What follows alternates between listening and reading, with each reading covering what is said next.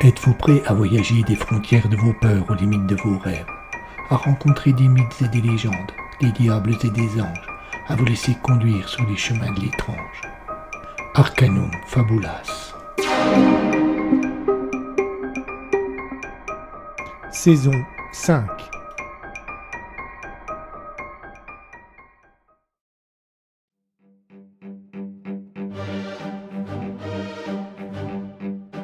rien dû rester. Même pas un souvenir. Surtout pas un souvenir.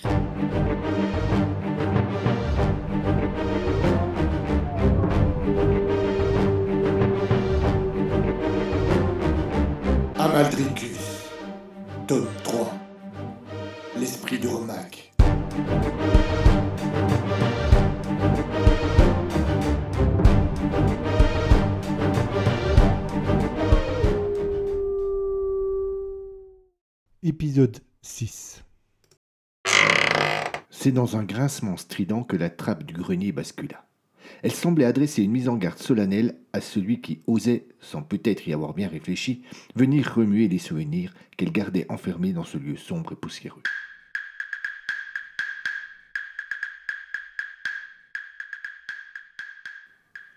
Eric se hissa dans cette pièce qui avait pour seule source de lumière celle du jour qui parvenait difficilement à franchir la trappe ouverte d'un petit Vélux, vieux et aussi terne qu'inefficace.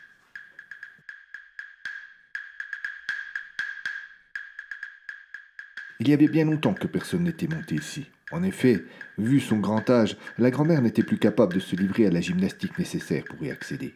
Eric chercha des yeux l'interrupteur. Ce dernier, fixé contre la paroi la plus proche de l'entrée, aurait sans doute intéressé un antiquaire. Il fallut au jeune médecin quelques forces pour pouvoir l'actionner, et c'est dans un claquement sec qu'il bougea enfin. Une petite lampe timide, pendue au bout d'un fil dénudé, s'alluma alors, éclairant, sans trop de conviction, les mille et un trésors qui remplissaient le grenier. Quelques vélos rouillés, trois malles en osier et une dizaine de cartons maladroitement empilés. Cette fois, Eric avait vraiment l'impression d'être devenu un môme. Il plongea dans les malles qui malheureusement ne contenaient que de vieux habits, prit de grands risques pour fouiller les piles de cartons qui, à chaque instant, menaçaient de se renverser. N'osa pas toucher les vélos de peur qu'ils ne tombent en poussière. Il y demeura bien une heure avant de trouver enfin le livre du chevalier Boyan. Mais un grand sourire lui emplit le visage lorsqu'il l'aperçut enfin, perdu au milieu d'une collection impressionnante d'arlequins. Comme hypnotisé, assis au milieu de tous les cartons qu'il avait fouillés, et entre deux piles qu'il n'avait pas eu à attaquer, il feuilleta l'ouvrage comme s'il s'était agi d'un livre saint. En voulant se redresser, il fit une maladresse, trébucha et se rattrapera tant bien que mal à l'une des piles encore intactes. Dans un vacarme assourdissant, celle-ci bascula et les cartons s'éventrèrent, libérant leur contenu au sol. Dans un geste de désespoir, Eric se frappa le front. Il lui faudrait deux bonnes heures pour tout ranger. Il se pencha pour commencer ce sale boulot, mais demeura interdit. Ces cartons contenaient la collection complète des vieux journées de ce grand-père, celle-là même que sa grand-mère avait affirmé avoir jetée.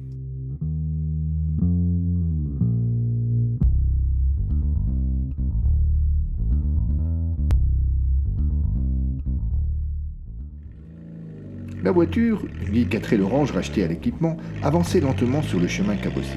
Ses deux phares ronds et jaunes n'éclairaient que très peu le parcours et laissaient planer sur les alentours une grande obscurité. Cela ne semblait pas déranger le chauffeur, un paysan costaud aux mains de bûcheron. La route, il la connaissait par cœur. C'était celle qui menait à sa ferme, la Genotte, où il vivait avec son père. Même avec la quantité d'alcool qu'il coulait dans ses veines, même avec la fatigue d'une journée de travail terminée par une soirée au bistrot du village, il parvenait, sans doute, par miracle, à ramener la voiture à bon port.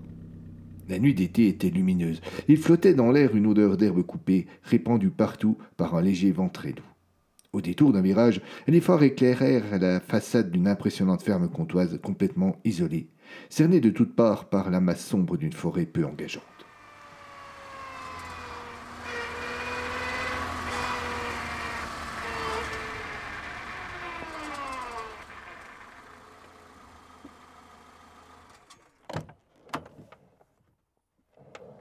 Machinalement, le paysan gara sa voiture devant l'entrée de la grange. Il coupa le moteur, claqua la porte, qu'il ne ferma pas à clé, et marcha en titubant en direction de l'entrée située sur le côté. Il s'arrêta à mi-chemin. Il chancelait. Il ferma les yeux, serra très fort les paupières, comme s'il voulait penser à autre chose, et porta précipitamment sa main à sa bouche. Ses joues se gonflèrent, accompagnées d'un son guttural et peu mélodieux. Il se plia en deux, sa seconde main posée sur le ventre, et, libérant sa bouche, en laissa sortir tout ce que son estomac pouvait encore contenir.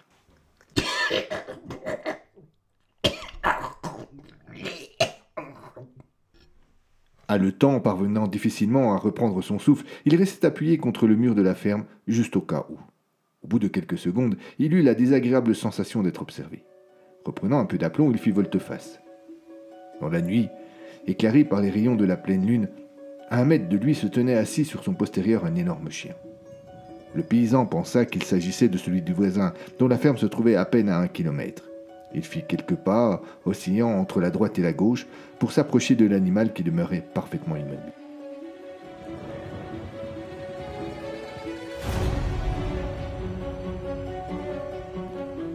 Il tapota amicalement sur le dessus du crâne en murmurant d'une haleine alcoolisée un banal Brave bête. Stoïque, le molosse tourna légèrement la tête et fixa le paysan de ses yeux verts. C'est seulement là que le pauvre comprit qu'il ne s'agissait pas d'un chien. Oubliant comme par magie le nombre record de bières qui lui avait rempli l'estomac, l'ivrogne recula terrorisé. Le loup ne bougea pas.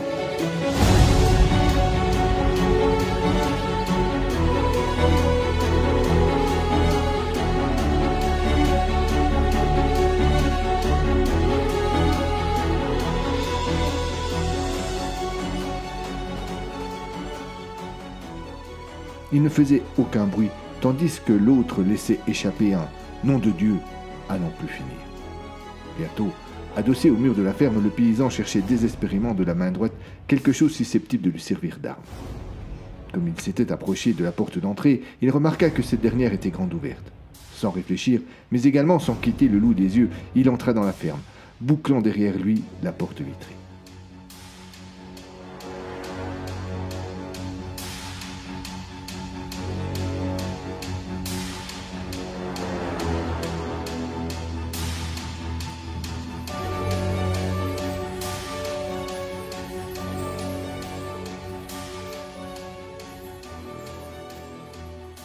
Tremblant, il chercha l'interrupteur. Quand la lumière jaillit, s'étala devant lui un désordre innommable. Presque tous les meubles de la pièce étaient renversés. Son fusil de chasse avait été arraché du mur et gisait au milieu des assiettes brisées qui jongeaient le sol. La table de cuisine avait les quatre pieds en l'air, et au milieu de tout ce fatras, son père était allongé immobile comme mort. Le paysan se précipita et prit le blessé dans ses bras, ce dernier respirait encore. Il repensa au loup, saisissant son arme, et se précipita dehors mais il n'y avait plus aucune trace d'un animal. Qui allait le croire lorsqu'il raconterait cela?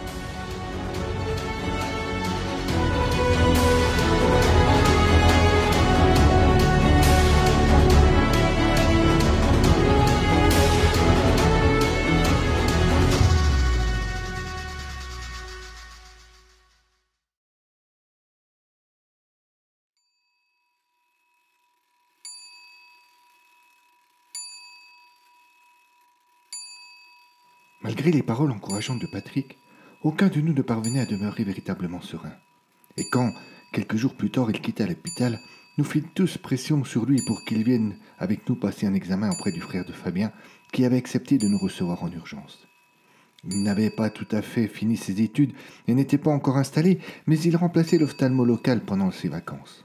À l'époque, c'était le seul de toute la région, et en temps normal, cette fameuse salle d'attente était pleine. Or, ce jour-là, il n'y avait que nous cinq assis côte à côte, comme pour se tenir chaud. Et en face, seul, un vieillard. C'était un personnage étrange qui semblait avoir passé des années seul sur une île déserte où il aurait oublié de prendre soin de lui. Ses cheveux blancs qui lui descendaient au milieu du dos ne devaient pas avoir croisé de shampoing depuis longtemps. Une barbe mal taillée entourait sa bouche qui laissait apparaître, à chaque fois qu'il me souriait, une rangée de dents dont une bonne partie était noire. Il avait deux yeux malicieux, souvent rieurs, parfois lubriques, qui me glaçaient tous les membres. J'évitais de le regarder. Il me mettait très mal à l'aise, et j'avais l'impression que tous les autres réagissaient de la même manière. Karen hésita. Elle fit un petit geste de la tête comme pour montrer qu'elle se ravisait. En fait, pas tous les autres. Patrick le regardait souvent et lui adressait des sourires idiots que le vieillard ne manquait jamais de lui rendre.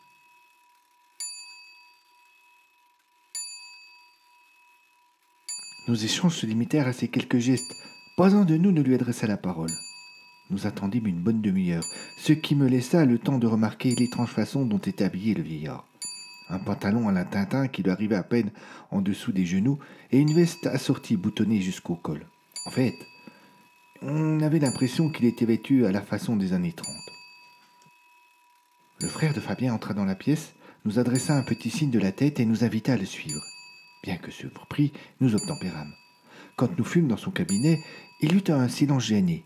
C'est Damien qui le brisa en demandant comment il se faisait qu'il n'avait pas reçu le vieux monsieur avant nous, alors qu'il était déjà là avant notre arrivée. Le jeune ophtalmologiste laissa apparaître une surprise qui ne pouvait être feinte. Quel vieillard? demanda-t-il. Ce fut notre tour d'être surpris. Nous nous regardâmes. Patrick lui souriait. Euh, celui qui était assis dans la salle d'attente, renchérit Christophe.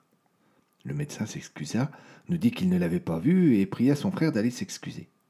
Damien revint une ou deux minutes plus tard. Il était blanc comme la mort et tout son corps tremblait. Il balbutia sans conviction que le vieillard était parti et que l'on pouvait continuer. Malgré l'assistance de tous, il nous mentit effrontément en affirmant que tout allait bien. Seul Patrick ne lui posa aucune question. Nous finîmes par abandonner et passèrent à l'examen qui donna le même résultat que pour Damien. Je n'ai jamais rien vu de tel, affirma son frère. Il faut absolument que je me renseigne. Je vous tiendrai au courant. Plus tard, quand nous eûmes quitté le cabinet et que nous nous retrouvâmes dans un bar voisin autour d'une boisson fraîche, Damien nous expliqua enfin ce qui s'était passé.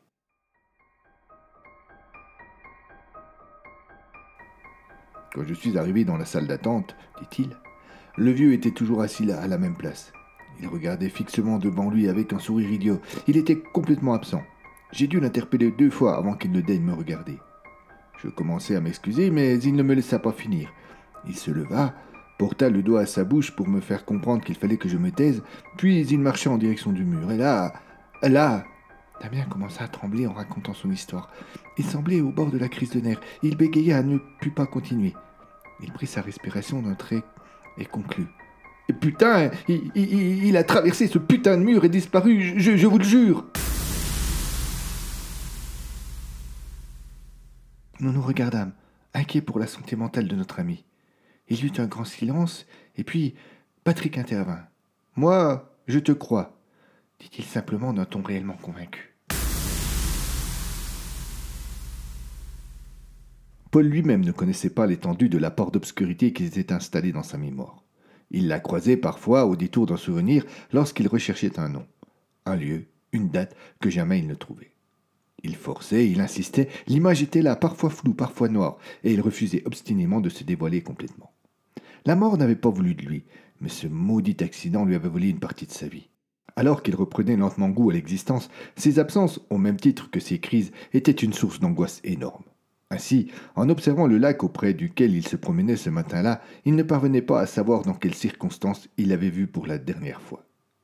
Il y avait de la neige, il faisait froid, le lieu était désert. C'étaient ses seuls indices. Pas de date, pas de fait. Il en aurait pleuré. Il se résolut à ne plus y penser, à profiter de l'instant. Il poursuivit sa promenade. Le chemin était agréable, ombragé, bordé d'une part du lac, de l'autre d'arbres. Les promeneurs qu'il croisait le saluaient courtoisement. Il y eut d'abord un monsieur âgé, mais visiblement en pleine forme, qui avançait d'un pas décédé, semblant savoir exactement où il se rendait et étant pressé d'y arriver. Tant de détermination l'amusa. Puis un jeune couple, avec une poussette dans laquelle un bébé dormait. Une famille à vélo, un garçon d'une vingtaine d'années en short basket. Enfin, une femme au visage charmant qui accompagna ses salutations d'un très joli sourire. Après l'avoir croisé, Paul ne put effacer son visage. Il revenait sans cesse, et bientôt il fut persuadé de la connaître. Une nouvelle face obscure de sa mémoire venait de se révéler. Ses bonnes résolutions s'envolèrent, et il passa le reste de sa promenade à tenter de lui donner un nom. Il hésita à faire demi-tour, à la rattraper, à lui demander si elle se souvenait de lui. Mais il eut peur du ridicule.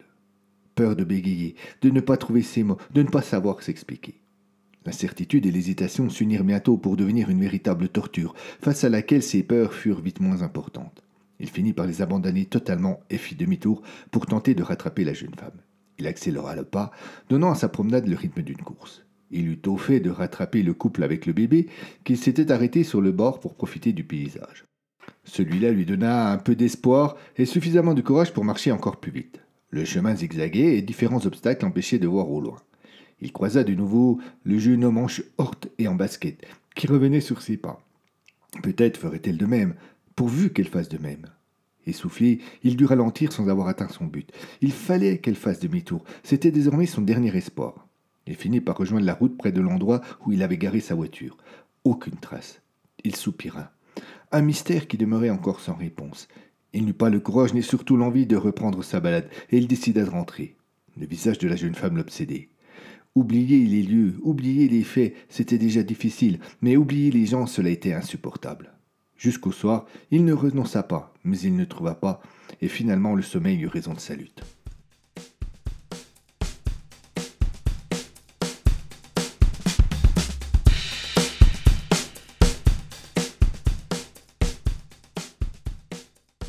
Pourquoi m'as-tu dit que tu les avais jetés? Je, me suis trompé, c'est tout, je pensais que je les avais jetés. Eric n'était pas convaincu. Il regardait sa grand-mère qui était sans aucun doute très mal à l'aise. Elle fuyait son regard. S'il n'y avait pas eu cela, il l'aurait sans doute cru. Mais là, il la connaissait bien et elle ne savait pas mentir. Tu les as rangés au moins? demanda-t-elle pour reprendre l'initiative. Ne t'inquiète pas, c'est fait. La vieille dame hésita. Tu les as lus? s'enquit-elle presque timidement.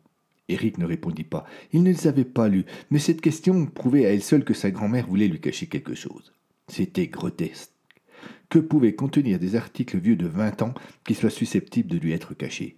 Non, je les ai rangés. Finalement, j'ai mieux à faire de mes vacances que de plonger dans des journaux poussiéreux. Eh bien, tant mieux, tant mieux. Ce n'est jamais bon de remuer les souvenirs. Pourquoi cela? De nouveau, Eric put lire un sérieux embarras sur le visage de la vieille dame. Elle avait parlé sans réfléchir, c'était sorti directement de son subconscient comme une grande bouffée de soulagement. C'est vrai, c'est tout. Ce n'est pas en rapport avec ces journaux, c'est en général. Il ne fait jamais bon remuer les souvenirs. Elle se tut quelques secondes pour voir si son discours avait été convaincant. Eric la regarda avec un air presque inquiet. C'est un lieu commun. Hein. Bon, bon, tu veux, tu veux encore du café? Demanda-t-elle en faisant un geste de la tête en direction de la tasse qui, posée sur la table devant son petit-fils, fumait encore. Mais non, tu vois bien qu'il m'en reste.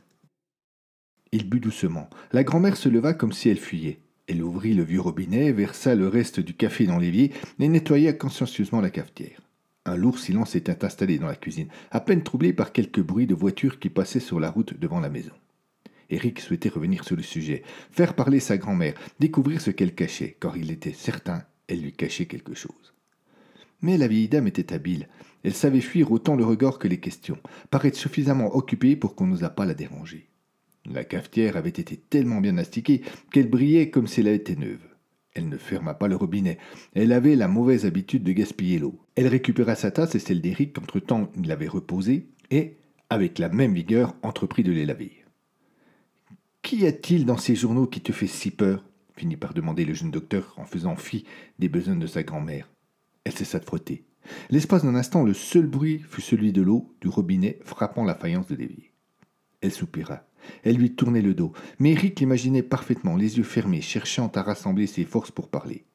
Il crut naïvement avoir gagné, et il s'apprêta à recevoir la vérité comme une révélation. C'était sous-estimer la détermination de la vieille dame, ou du secret qu'elle voulait dissimuler. Elle se retourna, elle le fixa. Rien, que vas-tu imaginer? Puis d'un air agacé. Tu me fatigues pour finir. Je me demande si ce n'est pas toi qui me caches quelque chose. Déjà l'autre jour, pour me parler de la petite Karen, aujourd'hui c'est crise pour les vieux journaux. Je te répète que je pensais les avoir jetés. C'est tout. Il n'y a pas de mystère là derrière. Je, suis âgé. Je n'ai plus toute ma mémoire. Je me suis trompé. Est-ce vraiment si grave? Elle ne baissa pas les yeux, et on pouvait lire très nettement dans son regard qu'elle n'accepterait pas une seule réponse et qu'il n'en avait pas le choix. D'accord, finit-il par dire après un nouveau silence. Je n'insiste plus. Il se leva et l'embrassa sur le front, puis quitta la cuisine sans mot dire. Où vas-tu? lui cria-t-elle sur un ton qui prêtait à penser qu'elle voulait s'excuser. Faire un tour, profiter du beau temps. Je ne rentrerai pas tard. C'était la fin de l'après-midi, le soleil était encore doux, quoique déjà plus discret. Il traversa le village d'un pas décidé. Il ne se prenait pas, il se calmait. Il s'engagea dans les marais par un petit chemin de terre. Une seule idée l'obsédait, fouiller les journaux jusqu'à ce qu'il trouve. Il n'aurait rien dû rester. Même pas un souvenir. Surtout pas un souvenir.